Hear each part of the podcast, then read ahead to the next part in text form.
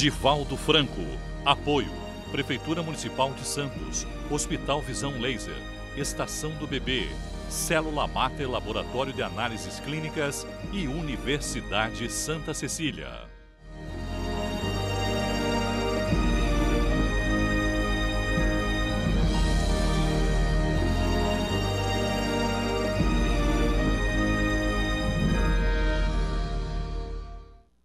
Queridas irmãs, queridos irmãos espíritas, caras amigas e amigos que nos acompanham pela internet, pela TV que nos transmite nossos votos de muita paz. O emérito filósofo latino teve a ocasião de dizer que a história é a pedra de toque que desvela a verdade. E mais tarde, Mohandas Karamchand asseverou que, se o único homem alcançasse a mais elevada qualidade de amor, isto seria suficiente para neutralizar o ódio de milhões. Nesse ínterim, no século XVII, Lord Bacon, fazendo uma análise da necessidade de separar a religião da ciência, estabeleceu que uma filosofia profunda leva a mente do homem à religião do amor, mas uma filosofia superficial leva o ser humano à negação. A história, sem dúvida, é o amontoado de fatos que faz a civilização e a cultura. E é natural que ela represente a experiência multimilenar do processo antropossócio-psicológico desse ser que, de uma maneira modesta, na intimidade das águas profundas dos oceanos, há 2 bilhões e 400 milhões de anos, chegou à estrutura de ser hoje não mais o Homo sapiens sapiens, porém o Homo virtualis, o homem das percepções da energia, abandonando a matéria que o processo da evolução lhe impôs, ele chega neste mundo para realizar a conquista da inteligência artificial. E os grandes enigmas do cosmo, lentamente, foram interpretados pela ciência, pela tecnologia, que vem proporcionando a milhões comodidade, enquanto a miséria arrasta bilhões pelos escoadouros do sofrimento, do anonimato e da degradação. É necessário que neste momento em que os nossos pensamentos alcançam as estrelas e interrogamos a respeito da probabilidade de vida em outros sistemas solares, pensemos na preservação e na vida que temos diante de nós. Se não tivermos condições para nos amarmos proximamente, como poderemos atrever-nos a sonhar com o decantado amor universal? É imprescindível, portanto, que realizemos a viagem mais difícil da sociofilosofia humana a viagem interior, a busca do si profundo, como assevera com muita propriedade o extraordinário pai da psicologia analítica, analítica Carl Gustavo Jung, mais do que nunca temos a necessidade de autodescobrir-nos para podermos encontrar a plenitude a felicidade. Allan Kardec, o extraordinário codificador da doutrina espírita, havia percebido essa necessidade há 150 anos, quando ele teve a ocasião de interrogar os espíritos, conforme lemos em o livro dos Espíritos, a questão 9, 19, qual o método mais eficaz para ser-se feliz neste mundo e superar-se as más inclinações? A resposta que o mundo espiritual deu é de uma atualidade psicológica que constitui o melhor processo preventivo psicoterapêutico para a saúde, para a felicidade. Respondeu um sábio da antiguidade, já vos disse: conhece-te a ti mesmo. E como essa questão é multimilenária, foi apresentada por Sócrates, que teve a ocasião de auri-la em um pórtico no templo de Delfos, 400 anos antes de Jesus, a moderna proposta da psicologia libertadora ainda é a busca da viagem interior. Nós somos aquilo que herdamos de nós próprios. Nós estamos na argamassa celular, mas não somos o corpo. Porque temos uma origem que precede ao corpo e que sucede à disjunção celular. Mais do que nunca, estamos necessitados de sublimar os sentimentos e viajar na proposta de Gandhi, experimentar o amor nas suas mais variadas expressões. Amor, que é uma palavra mágica que o homem de Nazaré teve a coragem de pronunciar.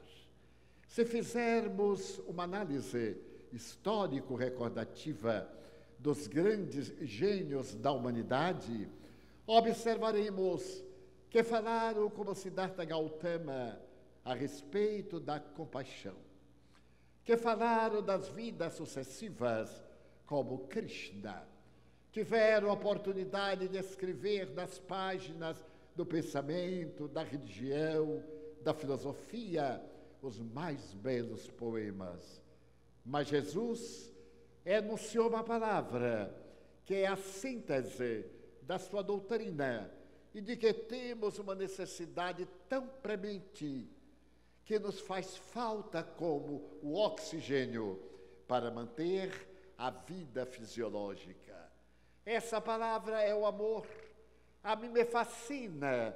Moisés desce do Monte Sinai, trazendo o decálogo, e apenas se refere ao amor a Deus, ao amor aos pais. Se nós buscarmos os mais notáveis construtores de civilização, observaremos a preocupação do poder, do totalitarismo, da escravocracia. Mas Jesus arrebata-nos, dizendo-nos que feliz é quem ama, que só há uma resposta para o grande problema da humanidade, que é amar. Nas tradições judaicas, cem anos antes de Jesus, havia um grande rabino, e certo dia, um jovem acercou-se-lhe e disse: Mestre, eu seguirei a tua doutrina, se tu me anunciares a Bíblia e todos os seus conceitos, durante o tempo que eu possa ficar de pé, em um só pé. Chamai, o rabino, respondeu ao jovem: É impossível. A Bíblia, como o nome diz, é uma coletânea de livros. E para explicar-te, seriam necessários anos, vidas. O jovem redarguiu, então não me interessa. E saiu. Havia do outro lado outro notável rabino, chamado Eli. E o jovem correu a Eli e disse: Senhor, eu te seguiria na religião se me explicasses toda a Bíblia durante o tempo em que eu possa ficar de pé, no só pé. E então o grande pensador disse-lhe: Toma postura. E o jovem levanta uma perna. Ele sorriu, o mestre, e disse-lhe: Ama. Mas só, só. Mas é só isso que tem na Bíblia? Não. Isso é o fundamental. Mas tudo que tem na Bíblia é explicação disso. Para quem ama, não necessitam explicações. Para quem não ama, necessitam debates, conjunturas, filosofias. E foi exatamente o que disse Jesus: Eu vos amo, eu vos trago vida, e vida em abundância. A sua mensagem é feita das páginas mais profundas de ternura.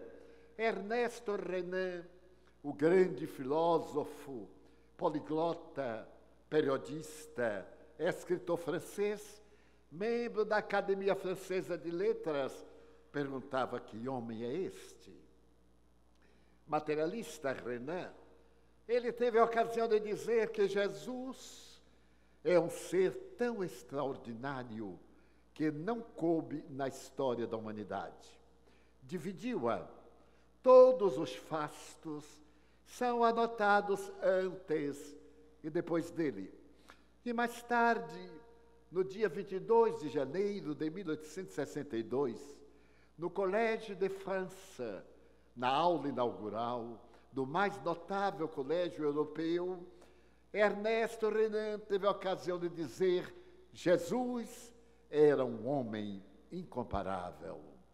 E essa frase mudou o destino de Ernesto Renan, porque ela estava embutida o conceito de que Jesus não era Deus, era um homem. Um homem como homens e mulheres somos nós, com a diferença que ele era um homem incomparável. Ninguém que a ele se parecesse, mesmo porque os judeus se perguntavam: mas que homem é este?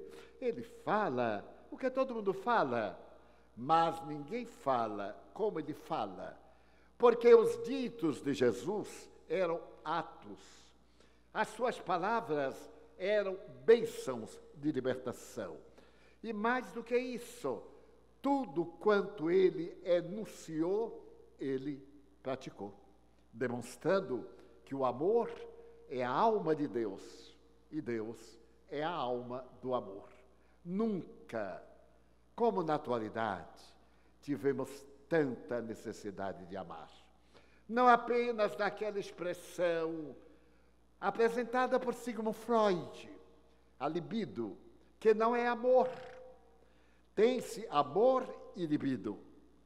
Mas a libido é nada mais do que o efeito glandular do aparelho genésico para uma função biológica. Mas as criaturas também não temos sabido utilizar dessa libido, que é inerente a toda forma de vida. Temos utilizados para fugir do enfrentamento de nós mesmos. Então, a nossa é uma cultura hedonista, é a cultura do prazer. E me faz recordar Epicuro, o grande filósofo grego, que havia estabelecido que é necessário ter, porque quem tem, pode. Quem pode, compra. Quem compra, goza. E depois, o vazio existencial. Não é o que nós experimentamos. Somos pessoas atormentadas pelo vazio existencial que nos vem conduzindo ao abismo da melancolia ou depressão, ou transtorno bipolar depressivo da afetividade, como anunciam os técnicos, e como consequência ao suicídio. Nunca houve na Terra tanto amor como nos dias de hoje, quando a criatura humana passou a amar os animais, que lhe padeceram a escravidão impiedosa através dos milhões de anos, quando nos interessamos nas grandes organizações de amor à natureza, nossa mãe natureza, que tem sido subestimada, quando nos preocupamos com as diferenças, as diferenças sexuais, as diferenças de natureza étnica, racial, as diferenças em torno dos valores amoedados. Quando? Nunca. Mas dois mil anos depois que aquele homem prescreveu a César o que é de César, mas a Deus o que é de Deus.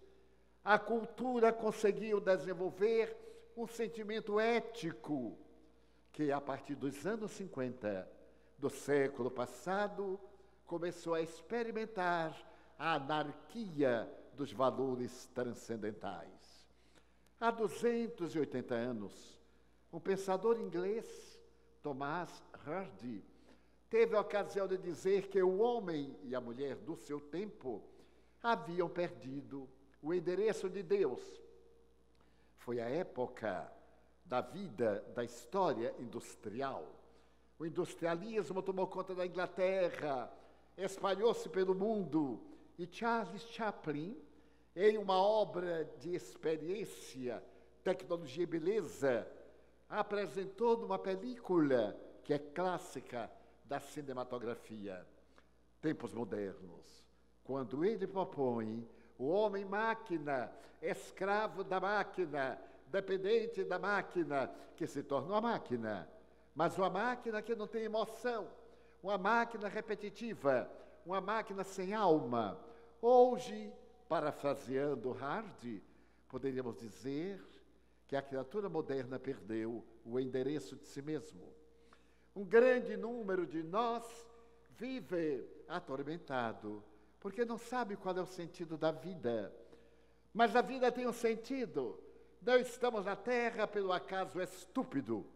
Estamos na Terra por uma programação de natureza transcendental. A moderna psicologia, em Jung, reconhece esse arquétipo inicial, o arquétipo principal, o velho, a velha, a que nós chamamos Deus. E é fascinante observarmos que a palavra muito desgastada, afinal, pode ter várias interpretações. Que importa se nós chamamos Deus ou natureza, desde que seja a causa cáusica do universo. Quando Allan Kardec se predispôs a atender os espíritos que lhe mandaram publicar as suas respostas e reflexões, ele pensou demoradamente como começar um livro. Como a primeira página, século XIX, metade segunda desse século das luzes em Paris, e no mundo, século da tecnologia, do positivismo, século em que a ciência adquirira um postulado filosófico, século em que nascera um pouco antes o socialismo, o comunismo, em 31 de março de 1848, é apresentada uma obra a respeito da Revolução Comunista, que vai desaguar em 1917 na Revolução Bolchevique, e o mundo nunca mais foi o mesmo. Então, naquele momento, Allan Kardec pensa, e numa noite de preocupações ele sonha. Tem um sonho transcendente, e pela manhã, quando ele acorda, ele coloca a questão número um: que é Deus? Porque se nós encontrarmos o fundamento, nós encontraremos a vida. Se nós encontrarmos a causa, entenderemos o efeito, que é Deus. E os espíritos lhe haviam respondido: a inteligência suprema do universo e a causa primeira de todas as coisas. Mas qual é a prova que se tem de Deus? E os espíritos concluíram em um axioma que aplicais às vossas ciências. Todo efeito provém de uma causa. Logo, aquilo que não foi feito pelo homem, por Deus foi feito. E se nós reflexionarmos, poderíamos ficar fascinados. Quando eu era muito jovem, olhava para os céus e deslumbrava-me com a ideia medieval de que as estrelas eram lâmpadas mágicas que Deus havia colocado no infinito para tornarem as noites menos escuras. No entanto, à medida que o tempo me foi amadurecendo, comecei a compreender que elas são a prova da existência de Deus. Eu me recordo de um notável biólogo e botânico estadunidense. Ele foi diretor do Museu de História Natural de Nova York por 40 anos, Cresce Morrison, e escreveu nos dias do grande materialismo dos anos 50, naquela época que se repetiu a frase de Nietzsche, que Deus morreu, quando os sacerdotes holandeses diziam: Nós somos cristãos, mas somos ateus, porque não temos prova da existência de Deus. Temos o Jesus histórico, nós temos o Jesus antropológico, sociológico, etc. Então, o Dr. Cassie Morrison escreveu sete fatores que me levam a crer em Deus. E um desses fatores foram as estrelas. Os espíritos haviam dito a Kardec que aquilo que nós não fizemos, algo, alguém deve tê-lo feito. Porque se existe, teve uma origem. E então o Dr. Cresce Morrison diz, de fato, o macrocosmo, no sentido inverso do microcosmo, faz cena e faz-nos dobrar a cabeça diante da majestade. Por exemplo, nós olhamos uma noite de inverno de céu transparente e vemos as estrelas fulgurantes. Podemos dizer, aquela é Betelgeuse, ali está Alcione, ali está a, o Cruzeiro do Sul com a sua estrela de primeira grandeza, porque as estrelas são como as mulheres. É pelo seu brilho que se sabe a idade. Quanto mais brilham, mais jovens. 11 mil graus centígrados. À medida que empalidecem como o sol, se tornam estrelas de quinta grandeza. Depois, estrelas anãs e desaparecem. E diz ele: Nós olhamos e dizemos, meu Deus, eu vejo milhões de estrelas. Primeiro engano. Somente são vistas a olho nu 5 mil. Bem, 2.500, porque as outras 2.500 estão do outro lado. Se alguém duvidar, na saída, tente contar. Mas, bem, Acontece que se nós usarmos um pequeno aparelho, nós poderemos ver com binóculo 15 mil. Mas se nós usarmos o telescópio doméstico, podemos ver 150 mil. Se usarmos o telescópio de Monte Palomar, na Califórnia, podemos ver 20 milhões. Mas se nós usarmos esses notáveis engenhos astronômicos em volta da Terra, podemos ver aproximadamente 6 bilhões de galáxias, sendo que a nossa galáxia é uma galáxia pobre de terceiro mundo, nós estamos lá. Tem apenas 200 bilhões de sistemas solares. Então nós ficamos extraordinário e perguntamos como pode a gravitação universal manter o equilíbrio desses astros, aproximadamente 6 bilhões de galáxias do universo, cantando as glórias de Deus. Então, Dr. Cassie Morrison pede que nós façamos uma viagem e coloquemos a mão na cabeça, deslumbrados, e nós tocamos 100 bilhões, 100 bilhões de neurônios encarregados da nossa vida, de tudo que somos, com a peculiaridade de célula especial. Quando morre, não se repete. Ou no grande fenômeno da sua divisão, na mitose, na cissiparidade, eles morrem. Hoje, a neurologia demonstra que há pequenas ilhas que se repetem. E então nós ficamos fascinados com esse corpo que a natureza mental, universal, elaborou 150 mil quilômetros de artérias, veias e vasos em um circuito autossuficiente. O maior laboratório de química que se conhece. porque produz tudo o que necessita. Nós tomamos uma picada de alfinete e destruímos milhões de capilares que se repetem. Tomamos um corte, vem a hemorragia e de imediato o sangue joga um tampão de coágulo para evitar o que ocorre com os hemofílicos. E a vida é poupada. Então nós ficamos a meditar, meu Deus, como é que o neuroblasto, uma célula fecundada, acabou de ser fecundada, ela é o gameta masculino, o gameta feminino, e agora viaja suavemente pela trompa de Falópio na direção do útero. Ali está um corpo como o meu, uma célula, uma célula. 300 mil, bilhões de células constituídas e todas elas diferentes. Porque eu planto a semente da laranja, mas eu não como saputi, nem tiro jaca da laranjeira. Mas aquela célula vai me dar marfim para os dentes, vai me dar um baço especial, vai me dar a glândula hepática encarregada das emoções, da digestão, vai me dar todas essas variadas mais de 100 espécies de células individuais. As células das unhas que crescem, mas a polpa do dedo não cresce também. É peculiar. Por que, que o cabelo cresce e o couro cabeludo não? Era natural que tudo crescesse, já que é um mistério. Não, uma fatalidade biológica.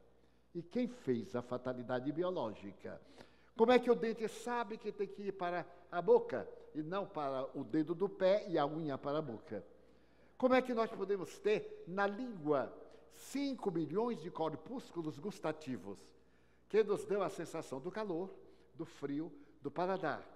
E como é que este estômago é tão fascinante? Um biólogo esteve me explicando o aparelho digestivo e ele diz assim, Divaldo, nosso estômago é um laboratório tão caprichoso que você pensa agora no churrasco. Bem, amanhã é domingo, o churrasco. Essa tentação demoníaca de quem gosta de carne. Aquele cheiro que nos invade e logo nós temos no aparelho gustativo a saliva. A saliva está preparada para a digestão da carne. Mas aí eu me lembro que ultimamente eu sou vegetariano. E agora me lembro de uma linda abóbora. O estômago joga fora tudo aquilo que preparou para a carne e se prepara para a abóbora. Mas eu digo, não, abóbora é muito pesada, eu vou comer uma salada e tal. E ele diz, mas eu não aguento com este cara. E aí se prepara e vai mudando. Mas como? Fatalidade biológica. Mas por que, que não erra? Porque quando erra, há uma causa ético-moral a consciência.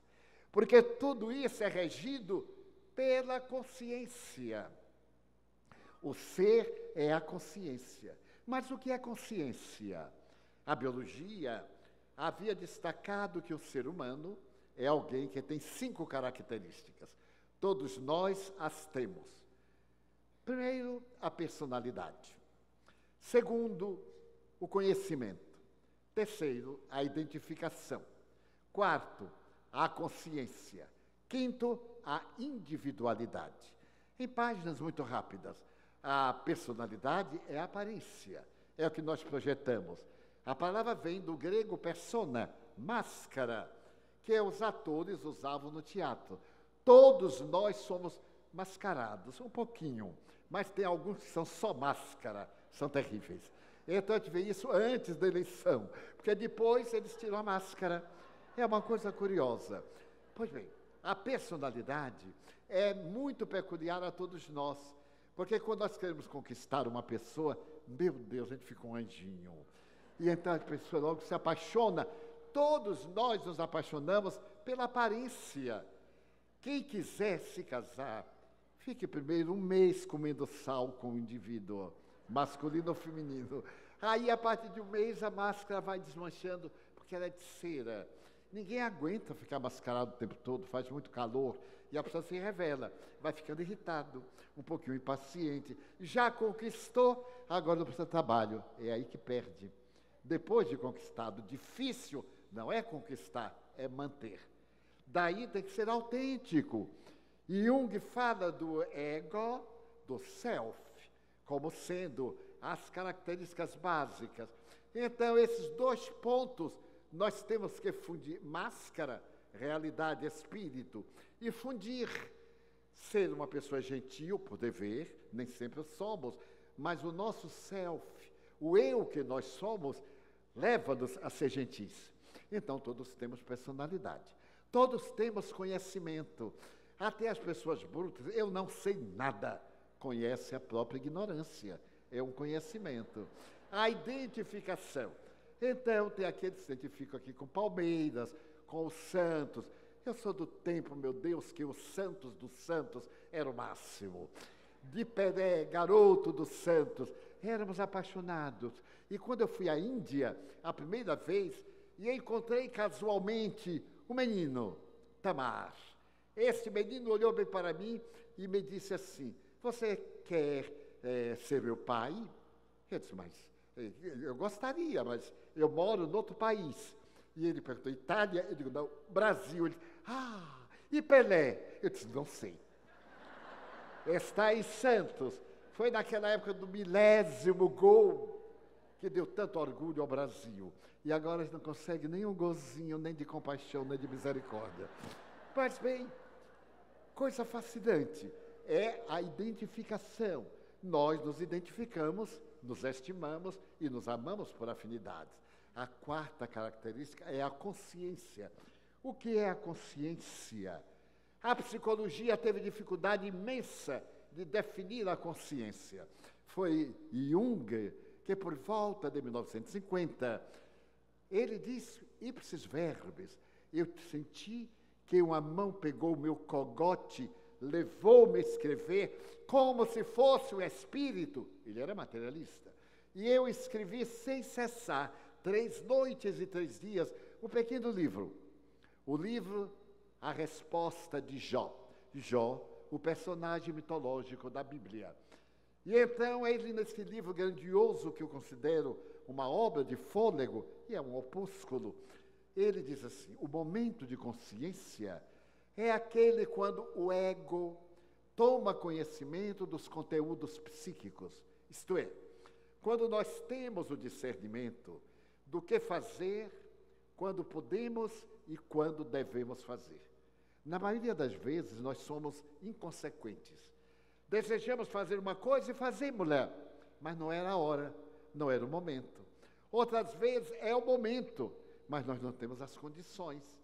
Daí nós temos que possuir o conhecimento dos nossos valores. E a nossa consciência aqui é infinita. Cada um de nós tem um nível de consciência a psicologia, desde Pedro Auspensky, um grande psicólogo, discípulo de Gurdjieff, estabeleceu, ao lado de Emílio, um grande psicólogo cubano, ele estabeleceu que a consciência tem vários níveis, por isso nós somos tão diferentes. O nível de consciência de sono. Pessoas que bastam comer, dormir, fazer sexo. São pessoas suínos. Comeu, dormiu, fez sexo, está contente. Não tem preocupação, mas é o nível natural, é o nível de evolução, consciência primária. De repente, a pessoa tem uma consciência desperta. Ela diz, mas eu tenho que ser útil. Vamos dizer, se ela é católica, ela cumpre os deveres da igreja. Se ela se faz espírita, ela aplica passe. Da primeira fase, ela toma passe. Aquelas pessoas que adoram passe, como certos beatos adoram hóstia. Tomam passe, tomam passe. Mas não passam daí. É só o passe que não passa. Então vem agora o terceiro nível de consciência. A pessoa se dá conta que está numa máquina. Não é uma máquina. Está numa máquina que a consciência controla. A primeira função da máquina é intelectiva. Nós todos dentro da normalidade, pensamos. Então, nós temos que desenvolver a inteligência, educá-la, fazê-la crescer para ter uma vida cômoda, saudável. A segunda função da máquina é emotiva.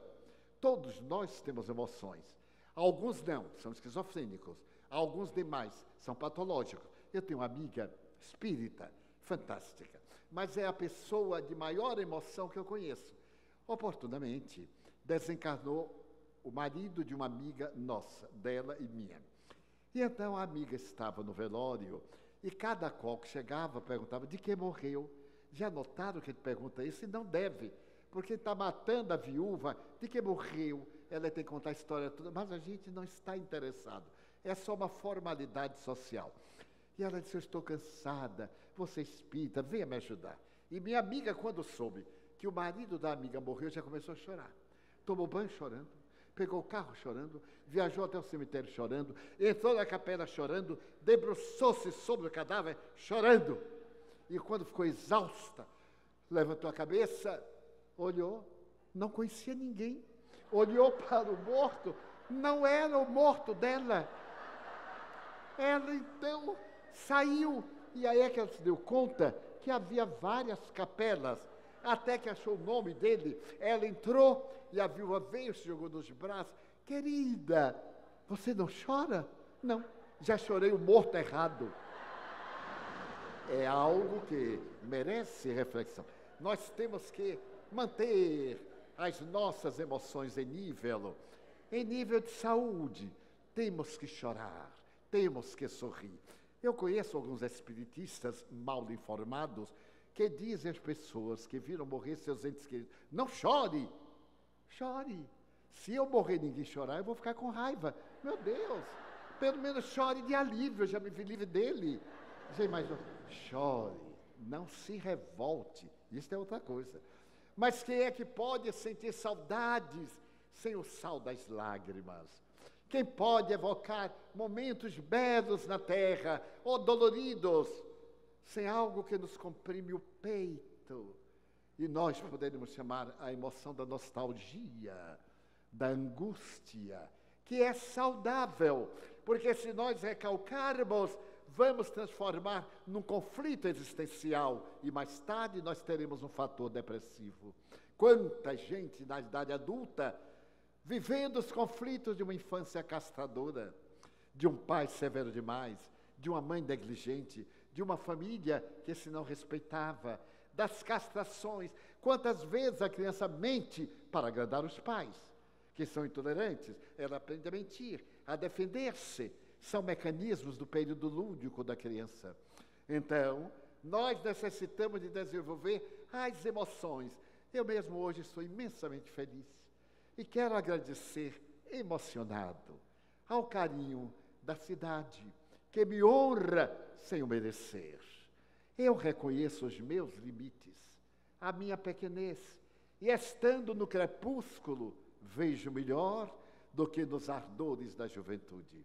E espero que neste crepúsculo não se apaguem as luzes do discernimento e eu possa manter a alegria de viver e de partir e aceito de todos os corações o carinho, a ternura, o estímulo, mas nenhuma homenagem. Sou um pobre viandante da estrada da evolução, que encontrou naquele homem de Nazaré a certeza da imortalidade e fico a disseminar que ninguém morre. A vida é permanente. Eles voltam. A minha avó voltou a me visitar quando eu tinha quatro anos.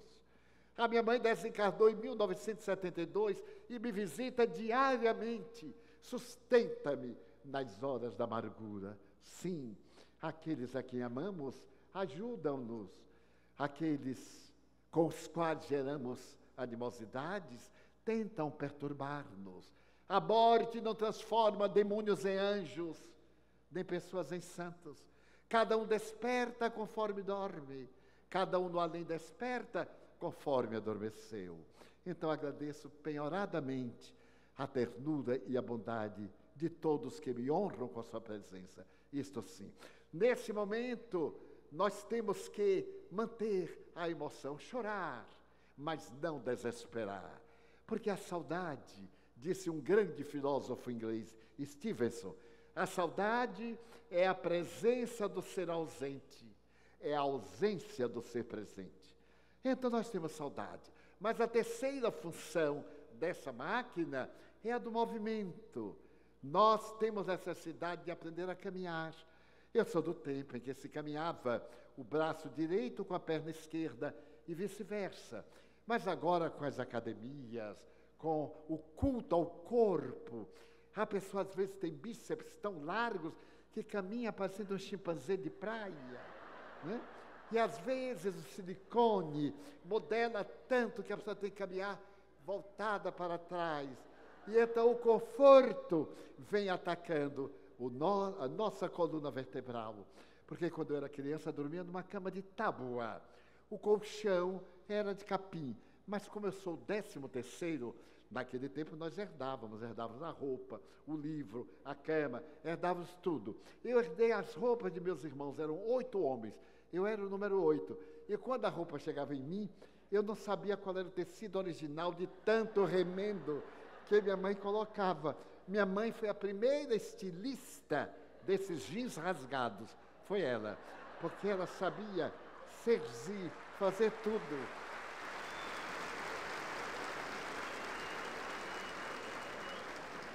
Mas o progresso apresentou um dia um tal colchão de mola. E quem não tivesse colchão de mola era ralé. E todo mundo comprou mola, mas as molas quebravam e aí dava um jeito. Aí surgiu também hérnia de disco, hérnia de mola da postura. E aí nós fomos aperfeiçoando e os colchões ortopédicos, as cadeiras ortopédicas. Meus amigos, numa vida como a minha longa, eu tenho cada experiência. Eu fui convidado a visitar um casal amigo. Eles eram pobres, como eu, mas ficaram ricos, porque o Brasil tem esse mistério. A pessoa deita pobre, acorda rica, casualmente. É uma coisa fantástica. E então me convidaram a jantar. E eu não tenho tempo para jantar, mas eles insistiram tanto que, para ser cortês, eu fui. E não estava acostumado com a mesa francesa. Imagine que enquanto jantávamos tinha um homem tocando violino e tinha um maître, e tinha um garçom. Eu, quando vi aquilo tudo, eu digo, o que é que eu, o que é que eu vou fazer? Eu vim comer ou vim ao Teatro Municipal? Foi uma coisa terrível. Não lhes conto os detalhes, porque é muito hilárico. Mas, bem, quando terminou, depois de uma tragédia, terminou, o meu amigo disse, agora passemos à sala do café. Casa de rico tem sala só para o café. Então eu fui, elegante assim, emocionalmente bem. E ele eu estive em Miami Beach e comprei uma cadeira do papai. Lembra, né, do tempo da cadeira do papai, aquela cadeira horrorosa. A cadeira do papai. E ela é ortopédica. Você senta, ela se acomoda em você. Você senta para mim, por favor. E eu cometi o crime de sentar.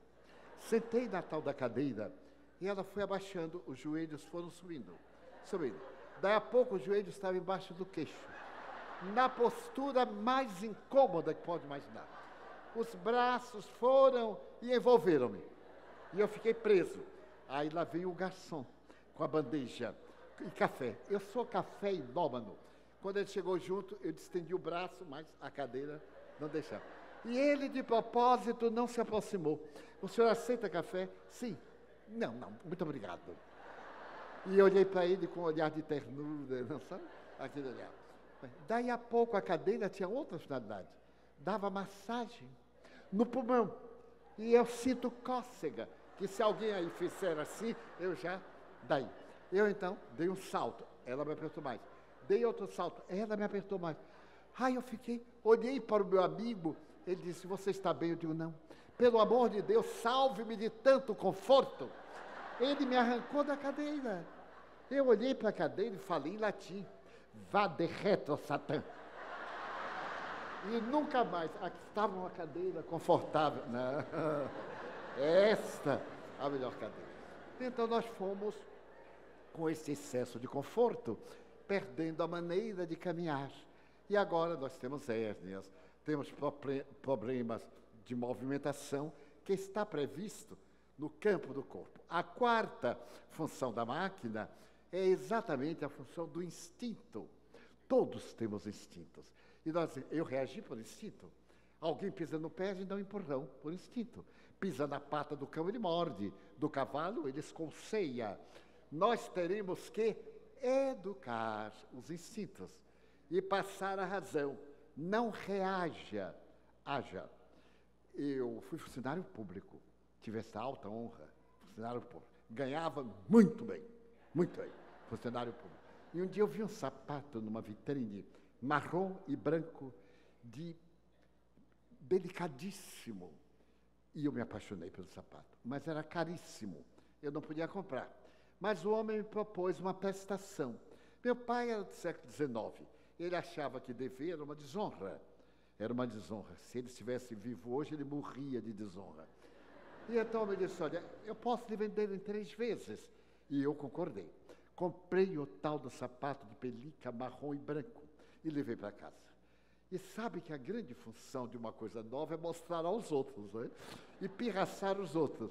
Mas o sapato botou na miséria, porque eu tive que comprar um par de meia de seda marrom para combinar. Uma calça marrom para combinar.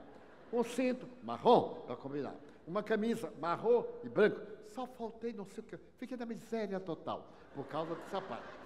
E um dia de domingo eu calcei o sapato eu me fantasiei de tudo novo e disse: vou passear numa rua elegante de Salvador. Era a Rua Chile. A gente passeava para lá, para cá. Como em São Paulo era muito comum a Rua Direita, meu Deus, quem não passeou na Rua Direita não era um paulistano. E então, mais pobre quando cai, ou quando se exibe, cai para frente. Só vai para frente quando cai. Eu, ao invés de entrar no ônibus elegante, entrei no ônibus periférico. E ao invés dele para a cidade, ele foi para a periferia. Aí entrou alguém carregando um porco, entrou alguém com carne. E eu imaginei alguém pisar no meu sapato. E fiquei, estava em pé. Então, homem, montanha. Eu digo, ele vai pisar no meu pé. Intuição. E ele veio andando e eu recuando, até não poder recuar mais. Fiquei no estado deplorável, ele veio e baixou 120 quilos. Eu chorei, não da dor, mas do moral. Estava pisando meu sapato. E tive vontade de dar nele uma boa cotovelada. Eu já era espírita, mas me veio essa tentação demoníaca, dar uma cotovelada. Mas ele era enorme. Eu então agi pela lógica. Bati no ombro dele e disse assim: Olá. Ele olhou para mim, um rosto deformado, e disse: Você não está sentindo uma coisinha fofa embaixo do seu pé? Ele disse, estou. Eu disse, é meu pé. Tire sua pata de elefante de cima do meu pé. E ele tirou com tanta raiva que o salto do seu sapato achou de rasgar a parte branca do sapato marrom. Aí eu chorei dobrado, não é? Por causa do sapato. Mas a vida é peculiar.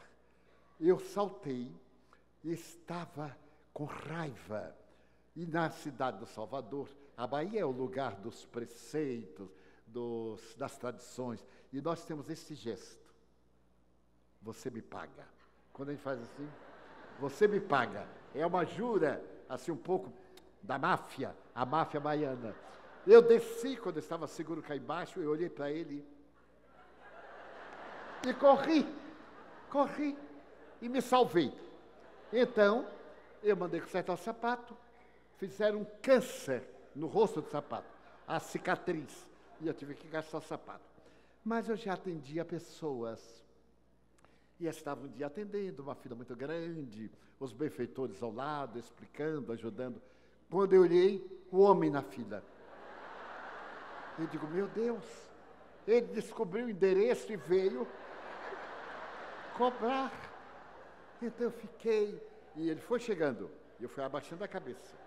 Quando ele chegou, eu era jovem de 40 anos, ele disse assim: Seu Divaldo, eu vim aqui pedir uma caridade. Graças a Deus, Pai nosso que estás no céu. Aí eu levantei a cabeça para ver se ele me conhecia. Não me conhecia. Que benção ele ser assim um pouco boçal, não me conhecer. Eu então, alegre, disse, pois não, e o que é a caridade? Seu Divaldo, eu estou com minha esposa, tomada por uma força demoníaca. Ela está amarrada a cordas eu trabalho nas docas, olha com que eu fui tropeçar. Nas docas, tenho dois filhinhos. Então eu a deixo amarrada num quarto e deixo os meus filhinhos no outro e vou trabalhar. Então eu já estive no candomblé, já estive no médico, estive... não há jeito. Ela tem que ficar despida e amarrada. O senhor pediria aos guias espirituais, qualquer coisa, me diria qualquer coisa. Então eu disse assim, olha meu irmão, se você tiver paciência e esperar eu terminar, eu irei lá com você. Eu tenho aqui um amigo que me acompanha e nós iremos visitar a sua mulher. Então aquele homem montanha chorava discretamente e eu sentia a dor daquele homem. Então, quando terminei, umas duas, três da manhã, nós fomos.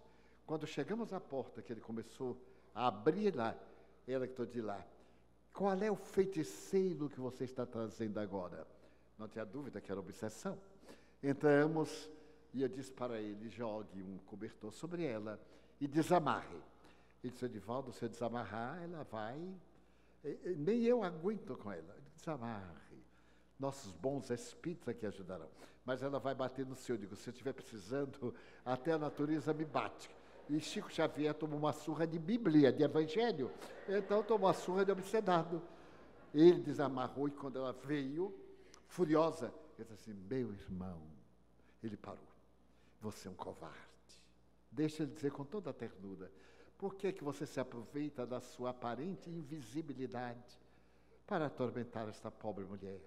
esta família, este homem que trabalha, as crianças estão chorando lá. E aí mantive o diálogo. Consegui atingir o fulcro do espírito, porque ele me contou uma tragédia de que fora vítima do marido dela e estava se vingando. E eu então disse assim: Você por acaso teve mãe? É óbvio que teve, né? Sim. Sua mãe já morreu, não é verdade? Já. E você já viu o poder da mãe. Já viu sua mãe?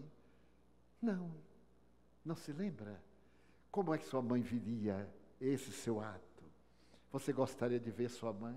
Eu vi entrar uma senhora desencarnada e ela me disse assim: devolva meu filho, que era o obsessor. E depois, olha, sua mãe está aqui. Você não vê? É como no rádio, a gente tem que botar na onda. Você não vê porque está em outra vibração. Você gosta de ver sua mãe? Ele disse, muito. Eu digo, me dê as mãos. Vamos orar ao Pai Nosso. Mas quando eu cheguei no perdoar, e as nossas disse, eu não consigo perdoar. Eu digo, então, desculpe. Se não pode perdoar, que demora um pouco, desculpe. E então ele deu um grito, porque nesse momento ele viu a mãe de braços estendidos e atirou-se nela. A jovem titubeou, segurei, voltou normal três meses de loucura total, de ouvido, de obsessão. Então, o Espiritismo é esta terapêutica sublime que nos vem também apresentar doenças simulacro. E hoje, felizmente, a parapsicologia médica reconhece que através de interferências de espíritos nós mudamos de atitude mental, orgânica e comportamental. Então, nós podemos ver que é necessário agir e não reagir. A quinta função da máquina é a função sexual. É exatamente as duas polaridades. Quando não há uma harmonia entre a fisiologia e a psicologia, entre o organismo na sua forma e a mente, há um distúrbio de comportamento e talvez uma conduta diferente que não é reprochável. Reprovável é a maneira do indivíduo conduzir-se de qualquer forma, mas se o indivíduo se respeita, se respeita o próximo, tem a sua ética, ele tem direito de viver, de ser feliz, não tem direito de ficar no armário, suicidar-se, enlouquecer por preconceitos banais. Nós temos que respeitar o direito que a vida nos dá a cada um de nós. Respeitar amar a pessoa e não a falsas peculiaridades que nós atribuímos dignidade ao sexo anatômico, mas não ao sexo moral. Quantos indivíduos que funcionam sexo e mente e são crápulas, malfeitores de toda ordem. E quantos outros que têm a dificuldade de expressar a anatomia unida à fisiologia na arte, na beleza, no amor, E agora na família, indo buscar crianças rejeitadas e abandonadas e dando-lhes dignidade, dando-lhes amor materno, porque embora os hormônios sejam masculinos, a alma é feminina e vice-versa. Porque agora me permitam repetir uma frase de Hamlet: há mistérios peregrinos e há muitos mistérios no destino. Daí nós temos que dividir esse amor e compreender no sexo, mas também no comportamento, mas também na convivência, que nós estamos no rumo de uma família universal e temos que treinar na família biológica, na família carnal, no próximo que está mais próximo de nós. A sexta função da máquina é a emoção de natureza superior. E a sétima função, a inteligência superior. Então nós somos uma consciência e deveremos agora a última função, que é a consciência cósmica. Amar. E depois, qual é a última característica? A individualidade. Eu estou de Valdo Pereira Franco, mas eu sou um espírito que esteve atravessando várias entradas e saídas biológicas do corpo e sou a soma dessas experiências, reencarnação. Eu me lembro, por exemplo, que por volta de 1792, eu estava num país europeu e suicidei-me. Algo mais forte do que a minha emotividade fez-me perder o sentido da vida. Uma pessoa muito amada era vítima das circunstâncias revolucionárias locais. E eu a vi morrer. Então eu tive um choque tão grande que saí correndo, atirei-me às águas congeladas do rio que passa no meio da cidade e desencarnei. Passaram-se já bastantes anos e eu trago a sequela até hoje. Quando criança, eu fui asmático. Sofri de asma até os 14 anos. Posteriormente, de uma bronquite permanente. Onze vezes eu tive broncopneumonia e recentemente. E tenho secreção orgânica até hoje, aos 92 anos. Herança daquele ato rebelde de suicidar-me. Ninguém tem o direito de matar, nem matar-se. A lei de Deus é vida. E as dificuldades são desafio para o progresso. Esta é a grandeza da doutrina, a que me reporto como sendo, desde os quatro anos, a que prova que somos espíritos imortais. E eles estão aqui conosco cantando as glórias sublimes da verdadeira e legítima fraternidade, convidando-nos a reflexionar em torno do nosso vazio existencial, da nossa angústia, nós vemos aí a angústia, que é uma necessidade momentânea, levando a depressões profundas. Dizia há pouco aos amigos na televisão que a Organização Mundial de Saúde estabeleceu que existem na Terra 360 milhões de depressivos. Mas será que são todos depressivos orgânicos? A psiquiatria vai encontrar a psicogênese da depressão em fatores endógenos, internos, em fatores externos ou exógenos. Por exemplo, a hereditariedade. Se alguém aqui descende de um depressivo, tecnicamente ele tem 30% de ser depressivo também. Se ele sabe disto, ele faz um estudo naturalmente de precaução, faz uma terapia antecipada. Mas se ambos os pais foram depressivos ou esquizofrênicos, a estatística é de 70% de probabilidade. Uma doença infecciosa, sífilis, tuberculose, AIDS, as sequelas dessas doenças levam, tecnicamente, à depressão. Mas existem os fatores que são chamados eventos de vida, os dramas emocionais, a sensibilidade, as castrações, os conflitos sexuais, os dramas do abandono são também fatores propiciatórios. Mas existem também fatores espirituais, porque nós somos viandantes da imortalidade. Na película que alguns viram e os outros talvez verão, nós vimos um espírito que me perseguia. Eu contava oito anos, estava banhando-me. Eu era muito católico, eu estava no catecismo da igreja, tinha tendência para o sacerdócio, fui presidente da Cruzada Eucarística, fui sacristão por muitos anos. E então, nesse dia de oito anos, eu estou, quando me aparece um ser monstruoso, horrível, me disse, vou te matar. Eu berrei fiquei apavorado. Minha mãe era um anjo tutelar, como as mães. E então ela veio, eu me estava banhando, disse, o que foi? Eu devia estar muito ocupado. Ela disse, meu filho, o que foi? Eu disse, um monstro. Ele disse que vai me matar. Não deixe, mãe. Ela me agarrou, me abraçou. E era muito católica, começou a orar o Pai Nosso. Ela disse, Deus há de salvar meu filho. Porque eu era muito perseguido. Eu via passar noites sem poder dormir. E hoje, quando a criança está brincando com outra criança, nem sempre a imaginação. Muito cuidado. Está vendo mesmo, porque até os sete anos há uma percepção muito grande do espírito, que ainda não se reencarnou totalmente. E então há uma percepção, porque ele está com as antenas psíquicas muito vivas do lado de lá. Pois bem, então esse espírito me acompanhou anos a fio. Me criou situações embaraçosas. Certa feita, eu caminhava na rua Chile. Havia terminado o trabalho e caminhava com um amigo que era francês. E eu tinha muita amizade a ele. Nós íamos fazer o cursinho que eu pretendia fazer, o antigo artigo 100. Hoje já não é assim. Tem uma outra denominação. E então alguém me puxou, deu-me um murro na cara que me arrebentou o osso. E eu caí.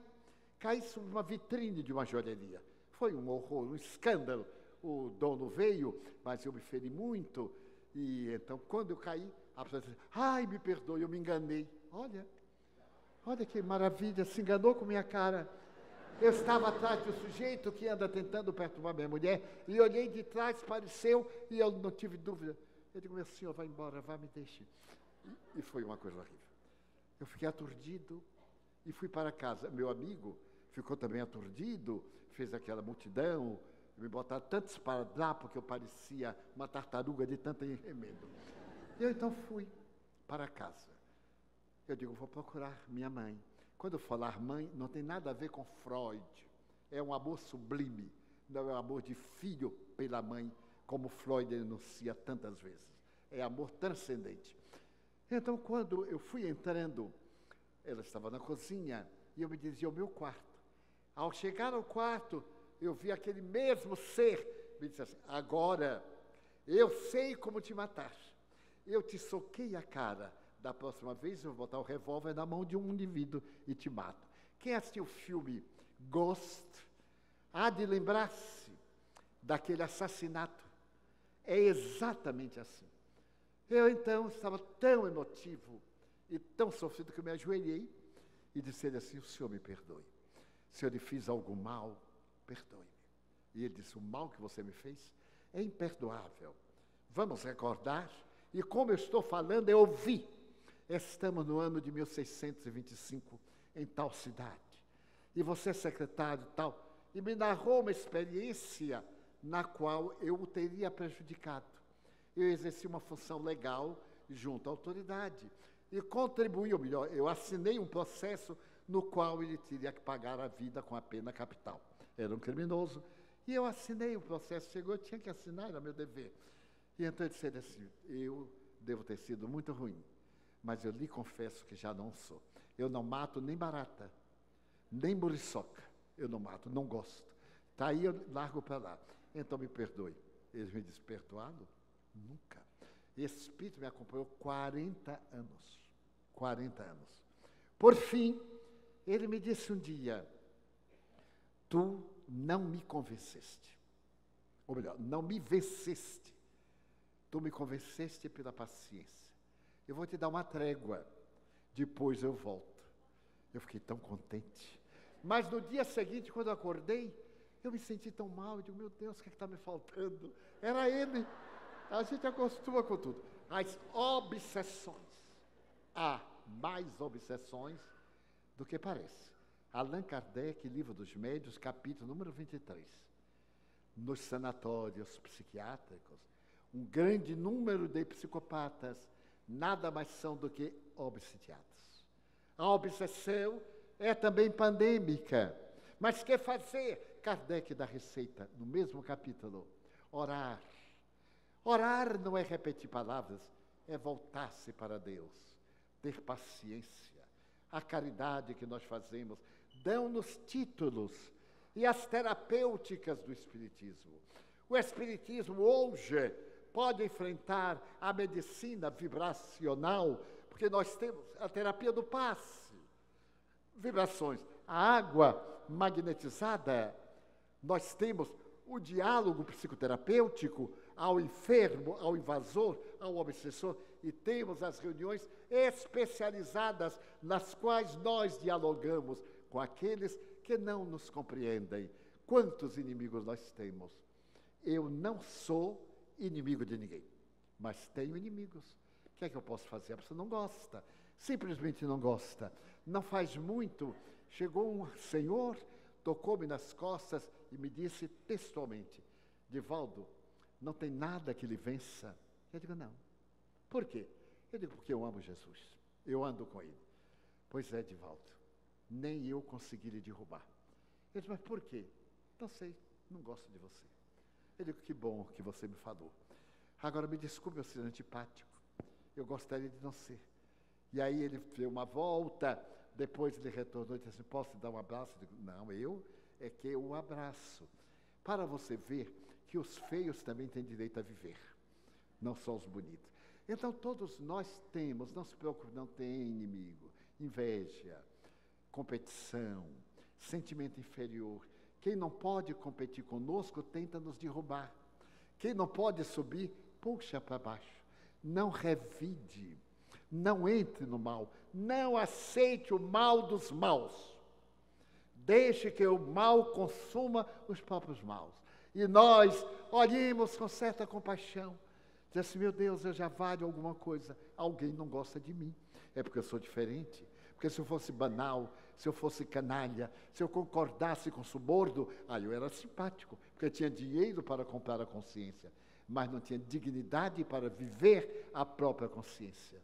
Porque os poderosos também se matam, porque também entram em depressão, porque somos todos humanos e estamos aqui na Terra para evoluir. Nesta mensagem que eu estou pensando em fazer uma mixórdia, vários temas num tema, para tocar vários pontos, gostaria de dizer, ao sairmos daqui, levemos algo de bom, algo de bom que possa ter havido na nossa proposta verbal. A esperança, a alegria de que tudo vai dar certo. E somente nos acontece o que nós devemos. E o que nós devemos às leis divinas é fatal. A pessoa não muda de um lugar para outro sem levar-se a si mesma. Eu vejo pessoas vão passar férias para poder passar os problemas, mas os problemas vão com a pessoa. Os problemas entram de férias também. Resolva o problema e passe férias depois. Olhe o inimigo e diga assim: eu hei de conquistá-lo, mais cedo ou mais tarde.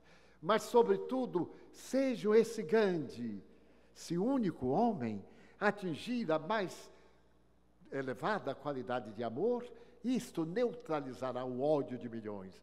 Ele neutralizou o ódio de 700 milhões de paquistaneses e indianos amando.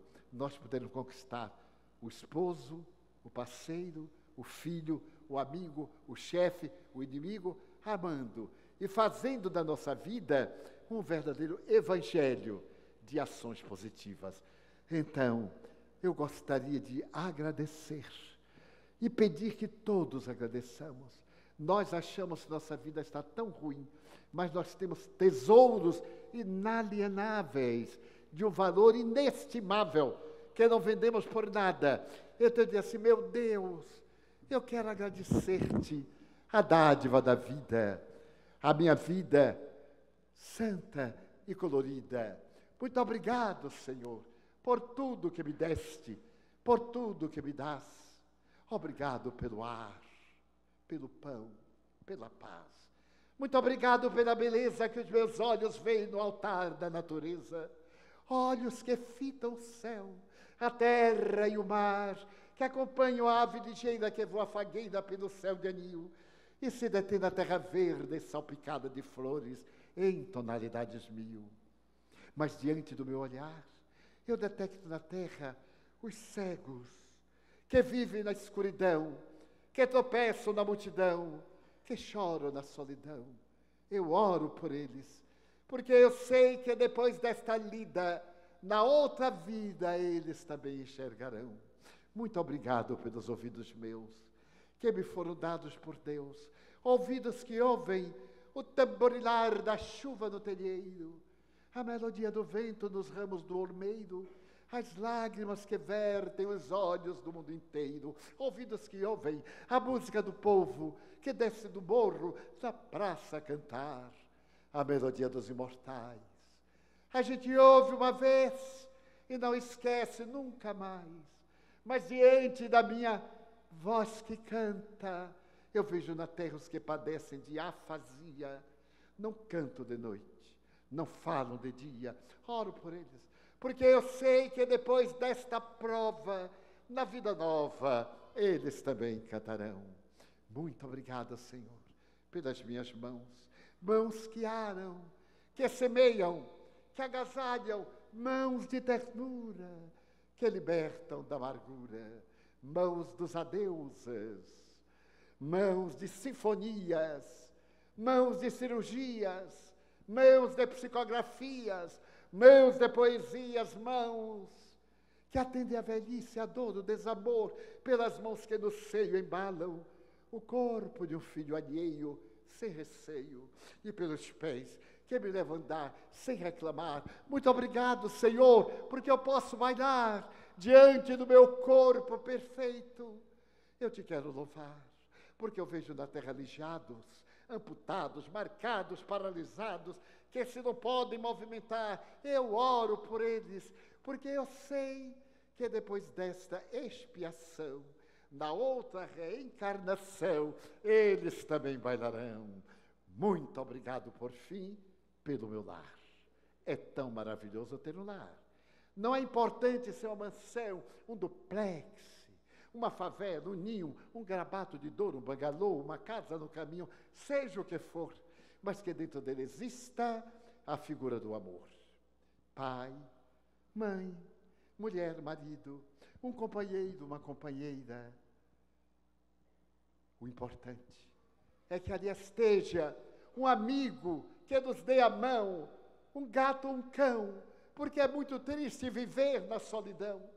Mas se eu a ninguém tiver para me amar, nem o teto para me agasalhar, ou uma cama para repousar, nem aí reclamarei. Pelo contrário, eu direi: obrigado, Senhor, porque eu nasci. Obrigado, Senhor, porque eu creio em Ti, pelo Teu amor. Obrigado, Senhor, pela sua atenção. Muito obrigado, senhores.